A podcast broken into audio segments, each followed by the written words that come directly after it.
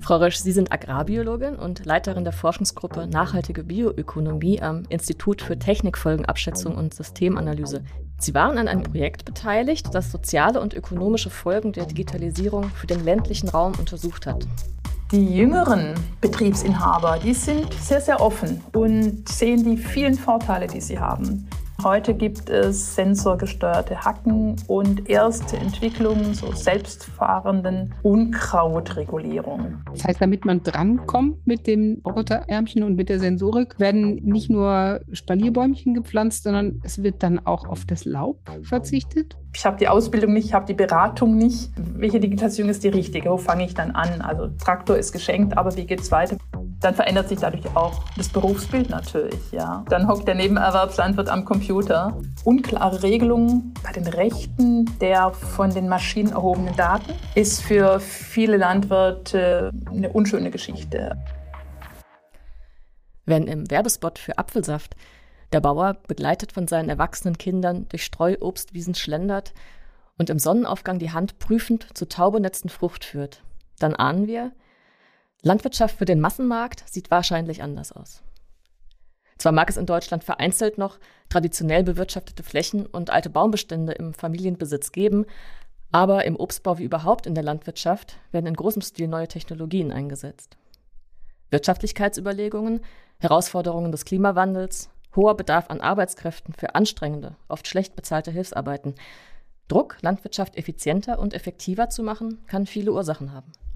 Da liegt es nahe, dass Digitalisierung Erleichterungen bringen und Probleme lösen könnte. Man kann sich gut vorstellen, dass Fernerkundung möglich ist, dass KI-gestützte Wetterprognosen und andere digitale Planungshilfen bereitgestellt werden könnten. Vielleicht pflücken längst schon Roboterhände Äpfel. Was genau kann Digitalisierung in der Landwirtschaft also leisten und wie viel davon ist schon Realität? Welche Auswirkungen hat das auf betroffene Berufsbilder, auf Arbeitskräfte, auch Landschaften? Und gibt es Risiken, die man dabei im Blick haben sollte? Darüber wollen wir heute im Digitalgespräch reden. Mein Name ist Marlene Görger, ich bin Physikerin und Technikphilosophin und arbeite am Zentrum Verantwortungsbewusste Digitalisierung. Und ich bin Petra Gehring, Professorin für Philosophie an der Technischen Universität Darmstadt. Bei uns zu Gast im Digitalgespräch ist natürlich auch eine Expertin für unser Thema. Wir sprechen sehr gern heute mit Dr. Christine Rösch, die sich aus Karlsruhe zu uns in die Videokonferenz geschaltet hat. Hallo und herzlich willkommen im CWD-Podcast, Frau Rösch. Vielen Dank für Ihre Zeit. Ja, hallo zusammen. Vielen Dank für die Einladung. Ich freue mich auch sehr über diesen Podcast und das Gespräch mit Ihnen. Frau Rösch, Sie sind Agrarbiologin und Leiterin der Forschungsgruppe Nachhaltige Bioökonomie am Institut für Technikfolgenabschätzung und Systemanalyse, dem ITAS am Karlsruher Institut für Technologie. Sie waren an einem internationalen Projekt beteiligt, das soziale und ökonomische Folgen der Digitalisierung für den ländlichen Raum untersucht hat. Das Projekt hieß Desira. Sie haben sich dafür am ITAS besonders die Digitalisierung im Obstbau am Bodensee angeschaut. Frau Rösch, warum gerade der Obstbau? Was macht ihn zu einem guten Beispiel? Ja, der Obstbau spielt äh, flächenmäßig nicht ganz große Bedeutung, ist also im Vergleich zur Landwirtschaft ein kleines Experimentierfeld. Aber am Beispiel vom Obstbau kann man sehr schön eigentlich zeigen, welche Herausforderungen die Betriebe haben und welche Chancen und auch Risiken mit dem Einsatz der Digitalisierung verbunden sind. Sie hatten es ja eingangs erwähnt. Wir alle haben vermutlich noch das Bild im Kopf, dass die gesamte Familie bei der Apfelernte eingesetzt wird. Der Opa, der Enkel auf der Leiter, die Mama und alle Äpfel schön in Körbe ganz vorsichtig abgelegt werden. Ja, das ist natürlich nicht mehr die Realität ähm, genauso wie nicht mehr die Realität ist, dass der Landwirt überwiegend mit äh, Heu und Mistgabel arbeitet. Im Obstbau zeigt sich, ebenso wie in der gesamten Landwirtschaft, eine typische Verteilung der Betriebsgrößen zwischen den Bundesländern. Also in Süddeutschland sind die Obstbaubetriebe und auch die anderen landwirtschaftlichen Betriebe im Durchschnitt deutlich kleiner als in Nord- und Ostdeutschland. Über die Jahre hinweg verringert sich der Bestand an Betrieben, vor allem bei den kleineren Betrieben, und zwar kontinuierlich. Im Gegenzug steigt die durchschnittliche Anbaufläche je Betrieb. Bei gleichzeitig stagnierenden Anzahl an Arbeitskräften auf dem Betrieb, also festen Arbeitskräften. Ich rede jetzt nicht von saisonalen Arbeitskräften, da komme ich später dazu. Das heißt nochmal kurz zum Verständnis, die Anzahl der Betriebe sinkt und die ja. Fläche wird größer, aber die Mitarbeiterzahl bleibt gleich. Genau, die im Durchschnitt bewirtschaftete Fläche pro Betrieb steigt und die Anzahl der Betriebe insgesamt sinkt. Mhm. Eine weitere Facette des Obstbaus, die auch charakteristisch ist für die gesamte Landwirtschaft, ist der Trend hin zu einer Diversifizierung. Das heißt, im Obstbau konkret werden nicht mehr Äpfel und Birnen angebaut, sondern eben auch Heidelbeeren, Himbeeren oder auch exotische Früchte. Kulturen werden teilweise überdacht, zum einen wegen dem Klimawandel und dem damit verbundenen Wetterextremen, die zu Hagel führen können und der Hagel schädigt die Früchte, aber auch zur Verbesserung der Qualität und zur Ausweitung der zeitlichen Verfügbarkeit der Früchte. Das ist auch in der Landwirtschaft so. Viele Landwirte haben Einnahmen auch aus der Produktion erneuerbarer Energien beispielsweise oder auch Unterbringung von, von Erholungssuchenden oder Touristen.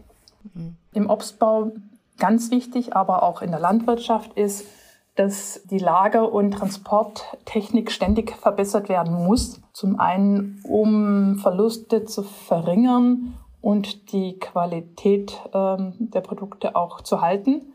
Und dies ist oft mit Innovationen im Bereich Lagerung und auch Verpackung, gerade im Obstbau, verbunden. Ich, ich frage jetzt auch noch mal kurz nach. Ich stelle mir jetzt also vor, es wird erstens mehr Aufwand, weil alles irgendwie in größerem Stil gemacht werden muss. Zweitens ist es dann immer diverser, hm? mhm. verschiedene Früchte und so weiter. Und dann mhm. sind die Aufgaben selber auch noch aufwendiger, weil jetzt muss äh, Regenschutz her, es muss länger gelagert werden können und so weiter an allen Fronten gewissermaßen von so einem klassischen Obstbaubetrieb wird es komplizierter und aufwendiger. Ja, das haben Sie sehr schön zusammengefasst. Der Betriebsinhaber hat quasi immer komplexere und vielseitigere Aufgaben und braucht eigentlich immer mehr Zeit, um sich auch die Expertise, wenn er sie noch nicht hat, anzueignen auf dem neuen Feld im Zuge der Diversifizierung und dieses Wissen auch aktuell zu halten. Das ruft dann nach, ja. nach neuen Techniken, die dabei helfen. Genau, da kommen wir dazu. Eine ganz, ganz große Herausforderung im Obstbau und auch in der Landwirtschaft spielen Pathogene und Schädlinge, weil die verursachen direkte Schäden an den Pflanzen und Früchten und sind für Ernteeinbußen und Qualitätsverluste verantwortlich. Und entsprechend hoch ist natürlich der Einsatz an Pflanzenschutzmitteln, insbesondere im Obstbau. Da gibt es jetzt schon auch ähm, Methoden, wie man durch Düsen und Sensoren den Einsatz von Pflanzenschutzmitteln verringern kann oder auch die Abdrift. Dennoch bleibt die Kritik am Obstbau wie auch in der Landwirtschaft, dass sie maßgeblich für die Reduzierung der Biodiversität verantwortlich ist. Und last but not least, und deshalb fand ich den Obstbau auch ein schönes quasi Beispiel für die Herausforderungen in der Landwirtschaft, hat der Obstbau einen sehr, sehr hohen Arbeitsaufwand. Mhm. Zum einen muss der Behang, der, der, Behang an Früchten reguliert werden, damit nicht zu viele Früchte wachsen. Die sollen ja schön groß sein und der Norm entsprechen. Das heißt, zwischendurch immer mal was rausschneiden und was abkappen. Zu einem bestimmten Zeitpunkt wird ein Teil der Früchte, man sagt es, ausgedünnt. Genau, und zum anderen, das hatten wir ja eingangs gesagt, gibt es nicht mehr so viele Familienangehörige, Freunde und Bekannte, die bei der Obsternte helfen wollen. Das heißt, es braucht saisonale Arbeitskräfte, die kommen meistens aus dem Ausland. Die Corona-Pandemie hat gezeigt, dass es da manchmal Schwierigkeiten gibt, dass die äh, Arbeitskräfte ins Land kommen können und dann bleibt die Ernte eben hängen und äh, es gibt eben dann keine Äpfel und äh, Birnen, zumindest keine aus der regionalen Produktion. Ein anderes Thema ist der Mindestlohn, der zu steigenden Lohnkosten führt und die Kosten können oft nicht dann ähm, über einen höheren Verkaufspreis dann wieder hereingeholt werden.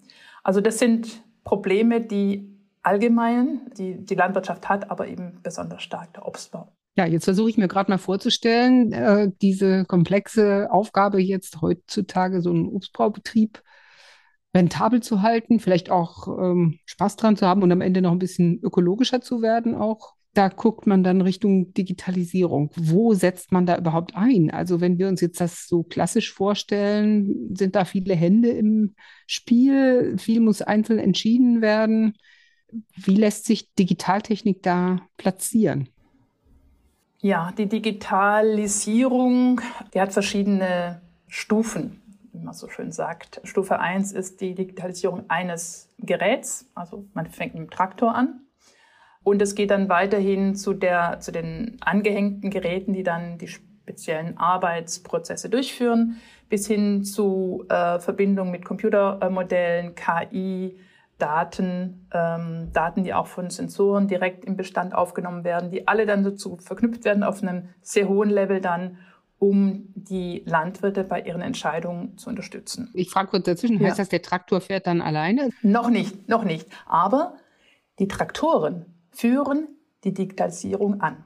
Denn etwa die Hälfte der aktuell verkauften sag ich mal, Mittelklasse-Traktoren sind mit äh, einer entsprechenden äh, Technik ausgestattet. Also die haben Satellitennavigation und Korrektursignal und damit äh, verbunden sind Lenkhilfen und eine, eine Spurführung, eine automatisch. Also Sie kennen das ja vom eigenen Auto, ja, wenn Sie solche, solche Technik nutzen die auf bis zu zwei Zentimeter genau gesteuert werden kann. Und das ist eine Sensation zu dem, was der Landwirt vorher so mal auf, auf Sicht, ja, sage ich mal, gemacht hat.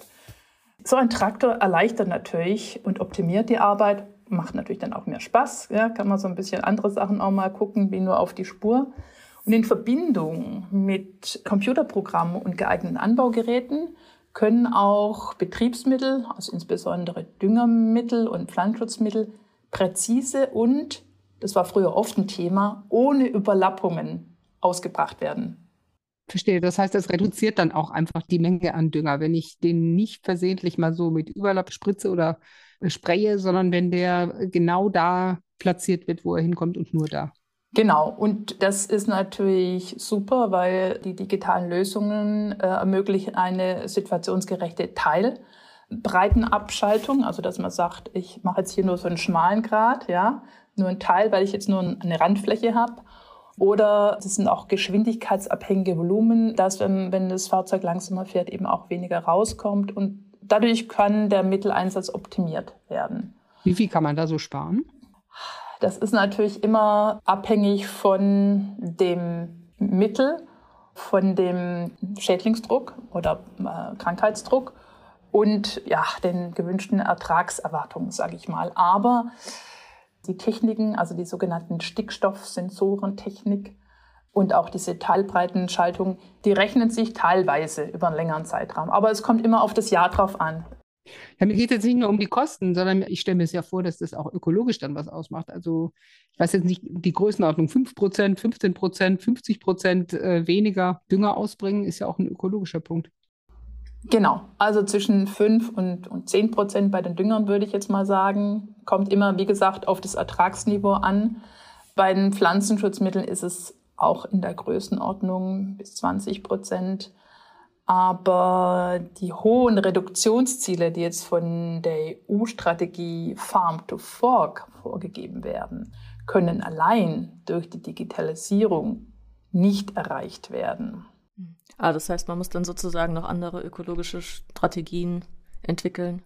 Ja, es ist halt die Frage, ob das da nicht ein Systemwechsel bedarf. Es gibt ja auch andere landwirtschaftliche Produktionssysteme, die eher auf gesamtheitlichen und integrierten Ansätzen aufbauen und versuchen natürlich Kreisläufe und Funktionsprinzipien mit optimaler Fruchtfolge anzuwenden die brauchen ja gar keine, also synthetischen Pflanzenschutzmittel. Die brauchen auch Pflanzenschutzmittel, aber keine synthetischen, nicht so viel. Dennoch ähm, gilt die Farm-to-Fork-Strategie auch für den ökologischen Landbau. Und das Ziel, die Menge an Pflanzenschutzmittel bis 2030 zu halbieren, ist natürlich ambitioniert, das muss man sagen. Beim Einsatz von Düngemittel ist das Ziel eine Reduzierung von 20 Prozent.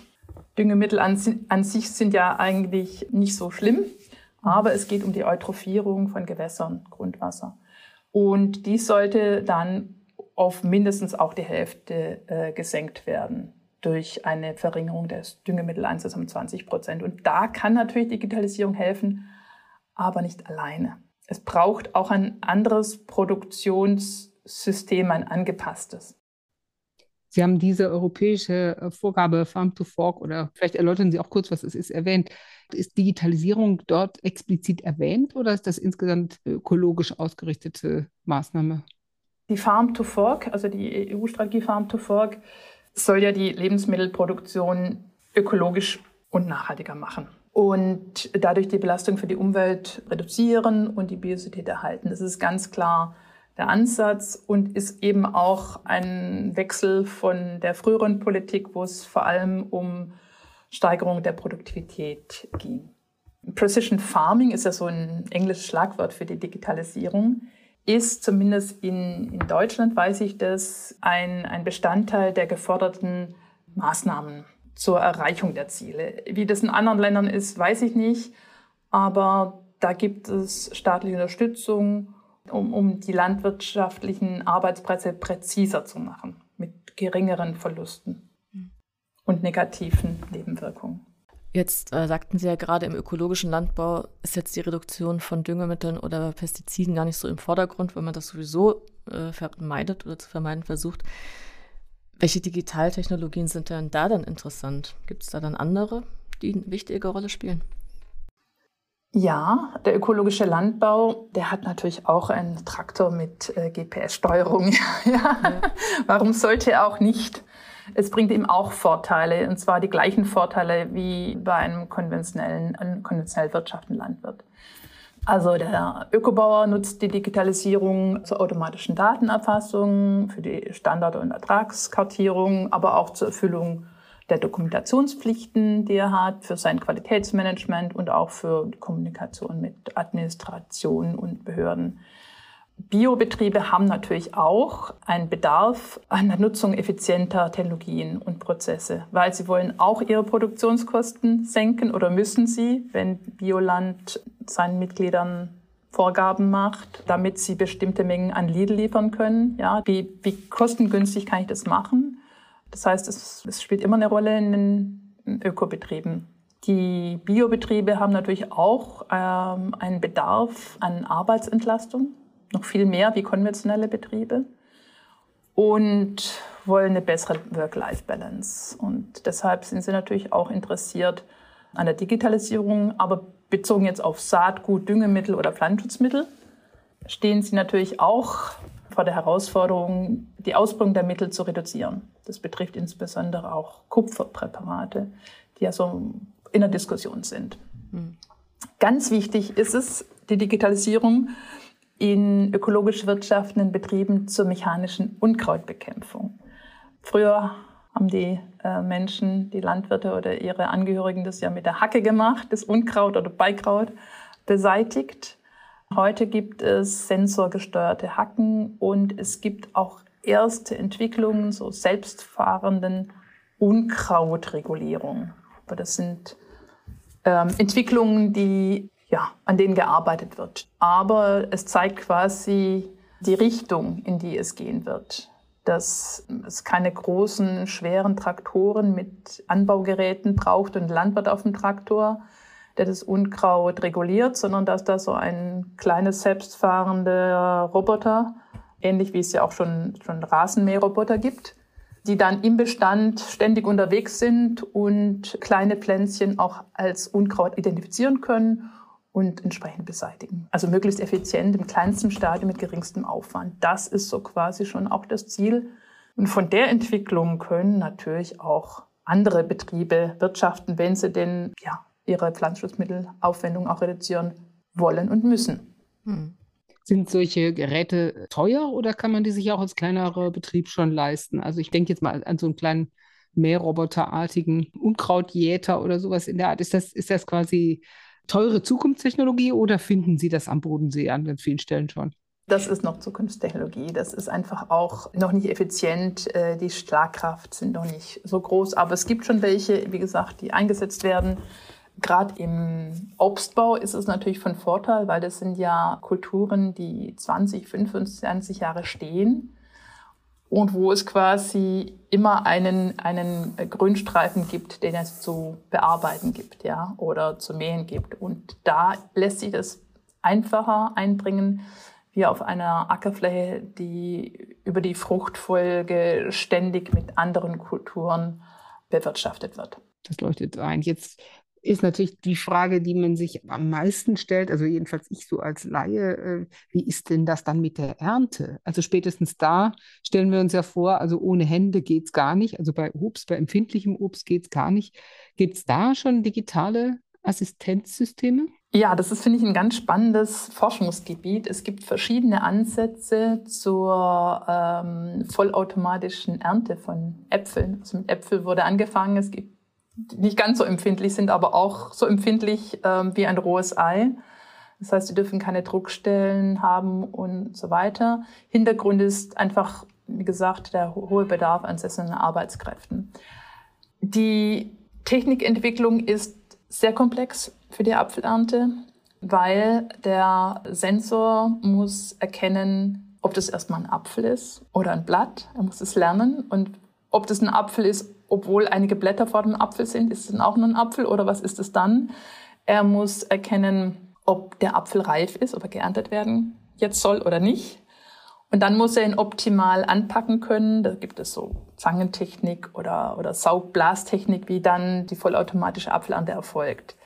Die Ansätze werden weiterentwickelt, sind aber natürlich sehr kapitalintensiv noch und werden ansatzweise in Neuseeland eingesetzt, in Deutschland noch nicht. Ja, und hier hat sich gezeigt, dass der Mensch das einfach dann doch viel schneller schafft, wie der Computer mit der Apfelernte und die Lohnkosten noch weiter steigen können und es dann immer noch wirtschaftlicher ist, die Ernte mit saisonalen Arbeitskräften durchzuführen. Langfristig könnte es aber sein, dass die Züchtung den Apfelbaum so verändert, dass das Laub quasi die Sicht der Sensoren auf den Apfel nicht mehr einschränken und der Apfelbaum eine ganz andere Struktur hat, so dass der einfacher von einem, von einem Roboter geerntet werden kann. Und das ist dann eine Frage der Züchtung oder eine Frage der Erziehung der Bäume? Also die haben dann tatsächlich beides. beides. Züchtung als Basis und Erziehung der Bäume. Aber das hat sich ja beim Obstbau, ähm, das kann man sehr schön sehen, ja auch sehr stark geändert von den noch vorhandenen Streuobstwiesen zum Spalierobst. Ja, auch mit dem Hintergrund, um bestimmte Technologien einsetzen zu können, die die Arbeitsprozesse effizienter gestalten. Das heißt, damit man drankommt mit den Maschinen, äh, mit den Roboterärmchen und mit der Sensorik, werden nicht nur Spalierbäumchen gepflanzt, sondern es wird dann auch auf das Laub verzichtet? Nicht ganz, aber das Laub sollte eben äh, nicht so üppig sein, dass es die Äpfel verdeckt. Ohne Laub geht es nicht, ja? braucht man ja für die Photosynthese. Ist das, ich stelle mir jetzt vor, dass das natürlich gerade da, wo die Obstplantagen so prägend fürs Landschaftsbild sind. Ich denke da jetzt eher so an den, an den Norden, ans alte Land, auch als Touristengegend, wo die Blüte richtig in den Kalender eingetragen wird und dann so in Touristen kommen. Das sieht dann ja ganz anders aus, wenn ich so ein blühendes Spalier habe, als wenn ich an eine Streuobstwiese denke, oder? Also gibt es da auch Personen, die dem dann nachtrauern oder die da irgendwie dagegen sind, dass man. Ganz bestimmt. Ganz bestimmt. Es gibt ja auch Personen, die ähm, regen sich fürchterlich über Hagelschutznetze auf weil die würden das ganze Landschaftsbild in Südtirol oder auch am Bodensee verändern. Mhm.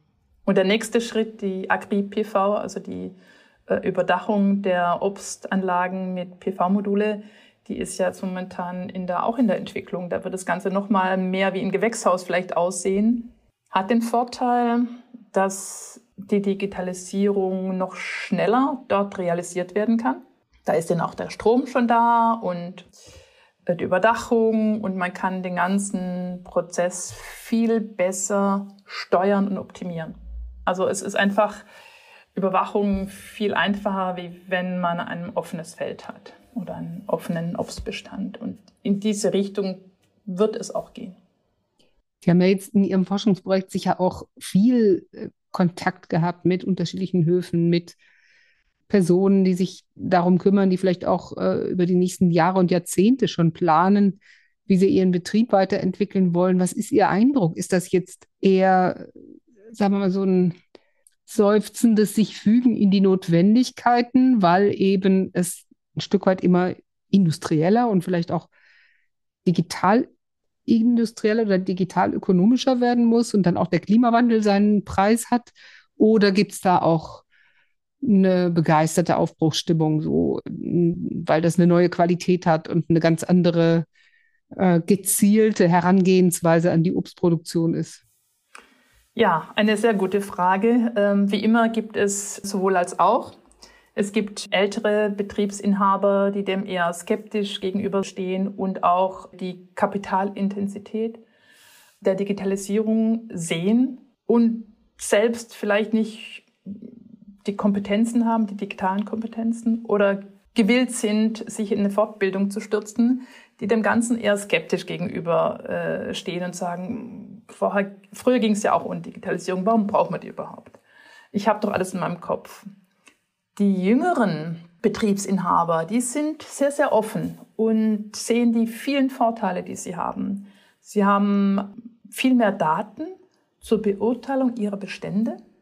Die haben sie online, sie können diese auswerten, sie können Apps nutzen, Wetter-Apps, Schaderregererkennung-Apps, die sie auf ihrem Handy haben und können sofort ihren Bestand analysieren.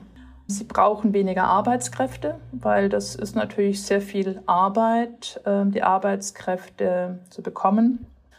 Und ja, sie sind dann oft technikaffin und spielen gern rum und sehen das als zielführende Investition und sehen viel, viel mehr Vorteile als Nachteile. Auch hinsichtlich Arbeitserleichterung, Work-Life-Balance, ja, aber vor allem mehr an Informationen, dieses mehr an Wissen, diese Unterstützung bei den Entscheidungen, ja, äh, die finden junge Landwirte da oder junge Obstbauern richtig toll. Was sagen die Kundinnen und Kunden? Macht das einen Unterschied oder ist denen diese Art der Produktion, wenn es denn äh, klar ist, ob es halt Bio ist oder nicht, je nachdem, was man präferiert, ist denen die Art der Produktion eher egal? Also wir haben die äh, Verbraucher jetzt nicht gefragt, wir waren im Handel und der Handel möchte eine möglichst transparente äh, und, und auch geschlossene Informationskette haben, auch für den Verbraucher aber auch um die Früchte, die, die da kommen, zur Einlagerung beurteilen zu können. Und die Digitalisierung in der Lagerung und Sortierung und Verpackung des Obst, vor allem bei Äpfeln, die ist ja weit, weit vorangeschritten. Das ist, das ist unglaublich digital. Ähm, das haben wir, in der Tat, das haben wir jetzt noch gar nicht äh, vor Augen gehabt. Wir waren jetzt gerade noch bei der Ernte. Das äh, interessiert uns jetzt auch noch. Wie sieht das aus bei der Lagerung? Und dann, was passiert überhaupt nach der Ernte? Nach der Ernte werden ja die Äpfel gelagert, damit wir ein Jahr lang frische Äpfel beziehen können. Früher hat da jeder einen Keller gehabt und die Äpfel selber gelagert, aber die Lagerung wird ja, ja organisiert. Also nach der Lagerung unter kontrollierter Atmosphäre werden die Früchte sortiert und zwar anhand von verschiedenen Kriterien, also Größe, Gewicht, Ausfärbung, Qualität. Und es geht immer darum, möglichst alle Äpfel beispielsweise zu verwerten. Also für jeden Apfel den richtigen Vermarktungsweg zu finden. Und es gibt inzwischen vollautomatisierte Sortier- und Packstationen, die mit komplexer Kameratechnik ausgestattet sind. Also eine Kamera macht von einer Frucht 60 Bilder, um diese zu bewerten. Und es gibt sogar Infrarotkameras, die die Früchte anhand äh, ihrer inneren Qualität äh, auch kalibrieren. Also weil es gibt, wenn Sie schon mal einen Apfel gekauft haben, reingebissen haben, innen braun oder glasige Stellen will man auch nicht haben. Und da ist die Digitalisierung den Menschen eigentlich sogar überlegen. Das heißt, solange der Apfel noch am Baum hängt, ist sozusagen der Mensch, können Menschen gut damit umgehen, aber sobald er mal darunter ist, dann sind eigentlich die Maschinen, dann können die Maschinen drauf. Richtig. Bringen das richtig gut hin. Richtig, genau. Die können das ganz exakt kalibrieren und es gibt ja immer, Sie kennen ja diese, diese Gebinde, ja, die dann, was ich, 600 Gramm sind oder so. Stimmt, das muss ja zusammengestellt werden, die 600 Gramm. Ja, das muss aber passen, ja. weil wenn es 610 Gramm sind, dann haben Sie als Käuferin und Käufer einen Vorteil, monetären Vorteil. Wenn es zu wenig ist, ist es Betrug. Mhm. Also muss es eigentlich, müssen die Äpfel so sortiert werden und das schaffen die auch, diese vollautomatischen Maschinen, dass es genau dieses Gewicht in, in diesem Gebinde ist. Also es ist einfach phänomenal und da ist die Digitalisierung dem Menschen überlegen. Es gibt immer noch Menschen, die sag ich mal, Arbeiten da verrichten, aber das Kernstück ist dort dann schon die Digitalisierung. Deshalb ist der Wunsch auch im Obstbau natürlich auch bei der Ernte, ja, äh, da weiterzukommen. Diese Sortiersituation, ist das was, was man sich dann gemeinschaftlich leistet? Also, dass es gewissermaßen Obstbau äh, Genossenschaften oder sowas gibt, die dann so eine gemeinsame Sortieranlage betreiben, so ähnlich wie beim Wein das Abfüllen? Oder hat man ja. auch diese äh, Hightech-Sortierlösungen direkt auf dem eigenen Hof? Nee, früher gab es dann Betriebe, die hatten eine eigene Lagerung und, und, auch vielleicht eine einfache Sortierung auf dem Hof. Aber das ist schon lange nicht mehr der Fall. Das sind wirklich äh, Gemeinschaften, zentrale, große, große Anlagen. Hängt wieder mit dem Kapitalbedarf der Technologie zusammen. Das heißt, es verändert natürlich Arbeitsprozesse und bestimmte Arbeitsplätze werden dadurch auch wegrationalisiert, sage ich mal. Hm. Arbeitsplätze, für die man aber im Moment in Deutschland auch schlecht Personal bekommt, habe ich rausgehört. Genau, für man die jetzt und auch zukünftig wahrscheinlich ganz schwierig Personal bekommt. Wenn wir jetzt gerade sozusagen bei den Produktionsmitteln sind und wem gehören die? Sie hatten ja vorhin ähm, die Datenlage angesprochen, also mehr Daten, mehr Wissen, Apps und Plattformen. Ist das irgendwas, was so zentral entsteht, also eine Landwirtschaftsplattform, auf die dann alle zugreifen? Oder sind das viele Einzellösungen? Und also wer bietet das an? Sind das dann auch so genossenschaftliche, ich weiß jetzt nicht, selbst gehostete Software-Genossenschaften? Ja, so Open Source irgendwo? Oder ist das irgendwas, was einer großen Firma gehört? Ja, es ist ein zentraler Punkt. Hm, vielleicht auch die fehlende Kompatibilität zwischen den einzelnen digitalen Technologien und Apps ist eine große Herausforderung für den einzelnen Landwirt. Auch die unklare Regelung beim Umgang, bei den Rechten der von den Maschinen erhobenen Daten ist für viele Landwirte eine unschöne Geschichte. Die Landwirte sind bereit, ihre Daten, ihre Daten von ihrem Bestand mit anderen zu teilen, damit insgesamt der Wissenszuwachs wächst, sofern sie im Gegenzug einen Mehrwert sehen. Das ist aber noch gar nicht so klar geregelt, wie das geht und, und wer dafür verantwortlich ist. Bislang ist es so, dass die Landtechnik, das sind die führenden Landtechnikkonzerne global, globale Player, die es noch gibt, ihren Traktor mit, mit ihrem System entwickeln. Ja, und dann entscheidet, bindet man sich über den Traktor, der die zentrale Position ist, schon in gewisser Weise an den, an den Hersteller. Ähm, das ist mit anderen Programmen auch so, mit Apps natürlich. Die sind nur bedingt äh, miteinander kombinierbar oder, oder vernetzt und das ist eine Herausforderung für die Landwirte. Da bedarf es eben auch noch auch an Beratung, ja. Äh, die Jungen kümmern sich so ein bisschen selber drum, aber Ältere sagen, ich, ich habe die Ausbildung nicht, ich habe die Beratung nicht ich weiß jetzt gar nicht, welche Digitalisierung ist die richtige, wo fange ich dann an? Also Traktor ist geschenkt, aber wie geht es weiter, mit welchen Programmen? Wie, wie verlässlich ist das alles? Gibt es da auch Probleme, diese typischen, die mit Plattformen verbunden sein können, dass man dann den Eindruck hat, die Daten werden auch verwertet noch für andere Zwecke? Also man kriegt Werbung geschickt oder Möglicherweise gibt es auch ähm, Statistiken, in denen man irgendwie ausgespäht wird, ohne das zu wissen. Oder jedenfalls werden die Daten aggregiert irgendwie sonst noch genutzt. Es ist ja durchaus ein brisantes Wissen, äh, Ernten zu kennen und vielleicht auch vorhersagen zu können, wie gut die werden und wo sie gut und schlecht sind.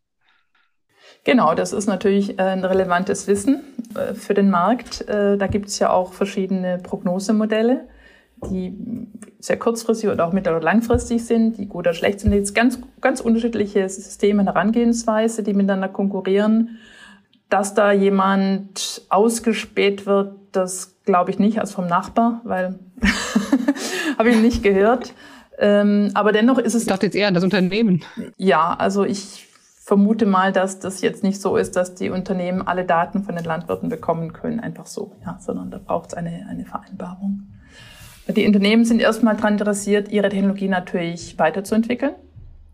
In dem Sinne, dass sie der Konkurrenz überlegen sind und die Landwirte und Landwirtinnen dann wieder ihre Produkte kaufen. Und das ist eigentlich ihr Anliegen, jetzt nicht äh, um Prognosen für äh, die Ernte zu machen. Das machen dann andere. Das heißt, ich, ich stecke in einer Produktfamilie. Wenn ich einmal angefangen habe mit einer bestimmten Software, werde ich wahrscheinlich äh, nicht so ohne weiteres noch drei, vier andere Produktwelten parallel haben können.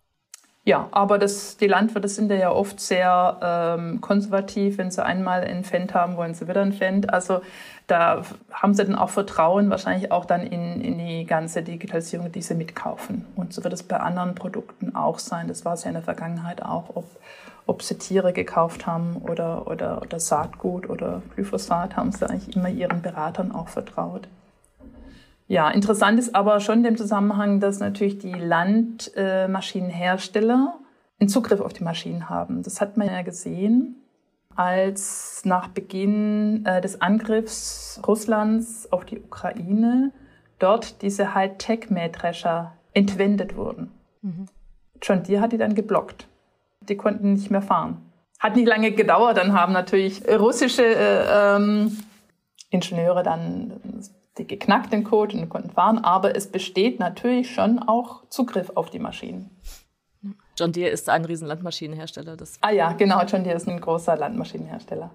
Wir haben jetzt ja schon so ein bisschen Risiken angedeutet, die man sich dann vielleicht auch noch mal selber überlegen kann, ne, aus den Aspekten, die wir jetzt besprechen. Gibt es denn da eine Forschungsdiskussion zu Punkte, gerade was, was Risiken oder Auswirkungen betrifft, ja, wo man überlegt und auch vielleicht ja. streitet, ob das mhm. relevant ist? Mhm. Also mit der Digitalisierung ist ja mit, mit, mit jeder neuen Innovation. Man kann sie jetzt nicht mehr irgendwie auslöschen. Ja. Sie ist da und sie wird angewandt, ja, von welchen, die begeistert sind und jung sind und, und es austesten wollen. Ähm, es zeigt sich aber schon, dass die kapitalintensiven großen Betriebe digitalisierte Technologien wirtschaftlicher einsetzen können wie kleine Betriebe. Dass quasi das wieder zu einem stärkeren Strukturwandel führen wird weil ein Nebenerwerbslandwirt vielleicht auch da gar kein Interesse hat, mit einem kleinen Hof da noch zu investieren und sich mit Digitalisierung zu beschäftigen. Und die Großen können die Vorteile nutzen und haben auch eher die Möglichkeit, vielleicht selbst einen ITler zu beschäftigen, der sich dann um die ganze Datensicherheitsgeschichte und Updates kümmert. Ja, da ist die Möglichkeit da, wenn man mehrere tausend Hektar hat, lohnt sich das, ist das wirtschaftlich kleiner Betrieb ist es nicht möglich, aber es gibt natürlich auch äh, überbetriebliche Lösungen und Ansätze, Kooperationen, die ähm, möglich sind. Gibt es da Beratung? Ja, ja, es gibt ja auch jetzt schon Betriebe, die keinen eigenen Mähdrescher mehr haben und da kommen Lohnunternehmen und für die Ernte durch und die haben natürlich äh, alle Hightech-Geschichten drin, auch äh, digitale Technologien. So kann man sich es zukünftig auch vorstellen. Die Frage ist nur, was bleibt dann noch für ein Landwirt?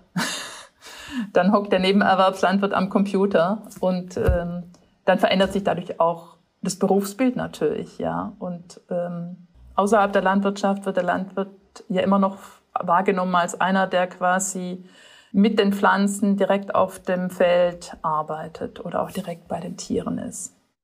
Gibt es Beratung vor Ort auch? Kommunal oder vielleicht äh, bei solchen Verbänden wie Raiffeisen oder wie auch immer, Vereinigungen, Berufsvereinigungen? Das müsste ja ein Thema sein, gerade auch den kleinen Betrieben und den Nebenerwerbsbetrieben zu helfen, das auch ganze Regionen betrifft. Beratung durch die Verbände erfolgt äh, meistens im Rahmen von politischen Regelungen, Bürokratie, Antragswesen und so weiter. Auch hinsichtlich äh, Einsatz von Technologien, aber das weniger. Das haben in der Vergangenheit und ist auch heute noch so überwiegend Berater der Unternehmen, die die Produkte verkaufen, übernommen. Das heißt tatsächlich äh, der Hersteller für die Landmaschinen, für die Traktoren und so weiter. Der macht die Beratung, genau. Schickt jetzt auch Software-Experten, die mitberaten. Oder ist auch Experte für Software inzwischen geworden. Auch dort ändert sich das Berufsbild richtig. Äh, so wie in der Kfz-Werkstatt, das ja keine Automechaniker sind, sondern Mechatroniker. Und äh, so ändert sich da auch das Berufsbild und die Expertise. Aber die, die Zielsetzung, um da vielleicht auch nochmal so die Rückbindung an den Anfang zu machen, ist dann auch schon bei allen Digitalisierungsprozessen, auch den auf großen Skalen, die Landwirtschaft insgesamt nachhaltiger zu machen. Das ist irgendwie sowas, was gesetzt ist. Oder gibt es da auch noch Aushandlungen und Uneinigkeiten? Dass die Landwirtschaft nachhaltiger, vor allem ökologisch nachhaltiger, aber auch sozial nachhaltiger werden muss, ist Konsens. Auf welchem Wege, mit welchen Technologien das erfolgen kann, darüber werden ja noch Aushandlungen geführt. Die Digitalisierung könnte dazu führen, dass sich die unterschiedlichen Produktionsweisen, ökologischer Landbau und integrierter konventioneller Landbau annähern. Mhm. Bislang ist es ja so, dass es heißt, 30, auf 30 Prozent der Fläche äh, sollte ökologischer Landbau betrieben werden, weil das die nachhaltigste Produktionsform ist. Und die anderen müssen gucken, wie sie besser werden. Aber das könnte sich, das könnte sich dadurch annähern.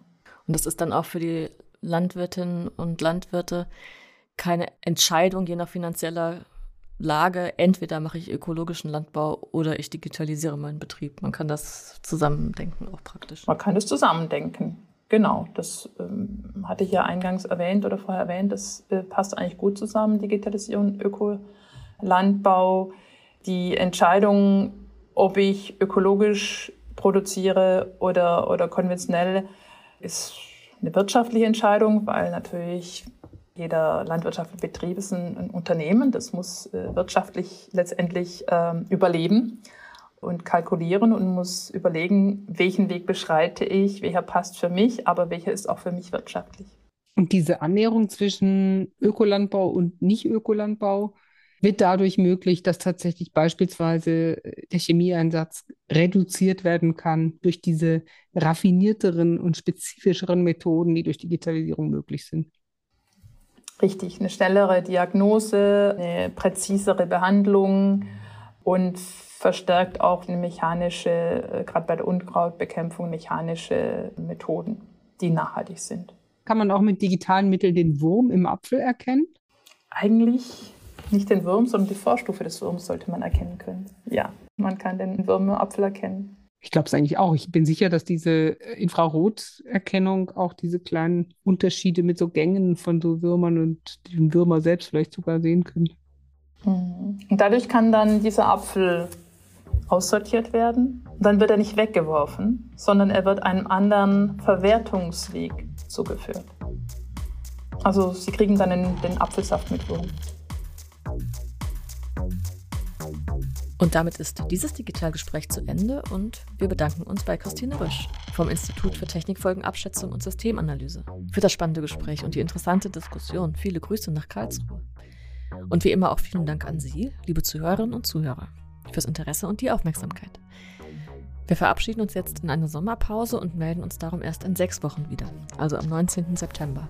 Bis dahin wünschen wir Ihnen einen schönen Sommer und freuen uns, wenn Sie uns wieder zuhören bei der nächsten Folge des Digitalgesprächs, dem Podcast von CVEDI, dem Zentrum Verantwortungsbewusste Digitalisierung.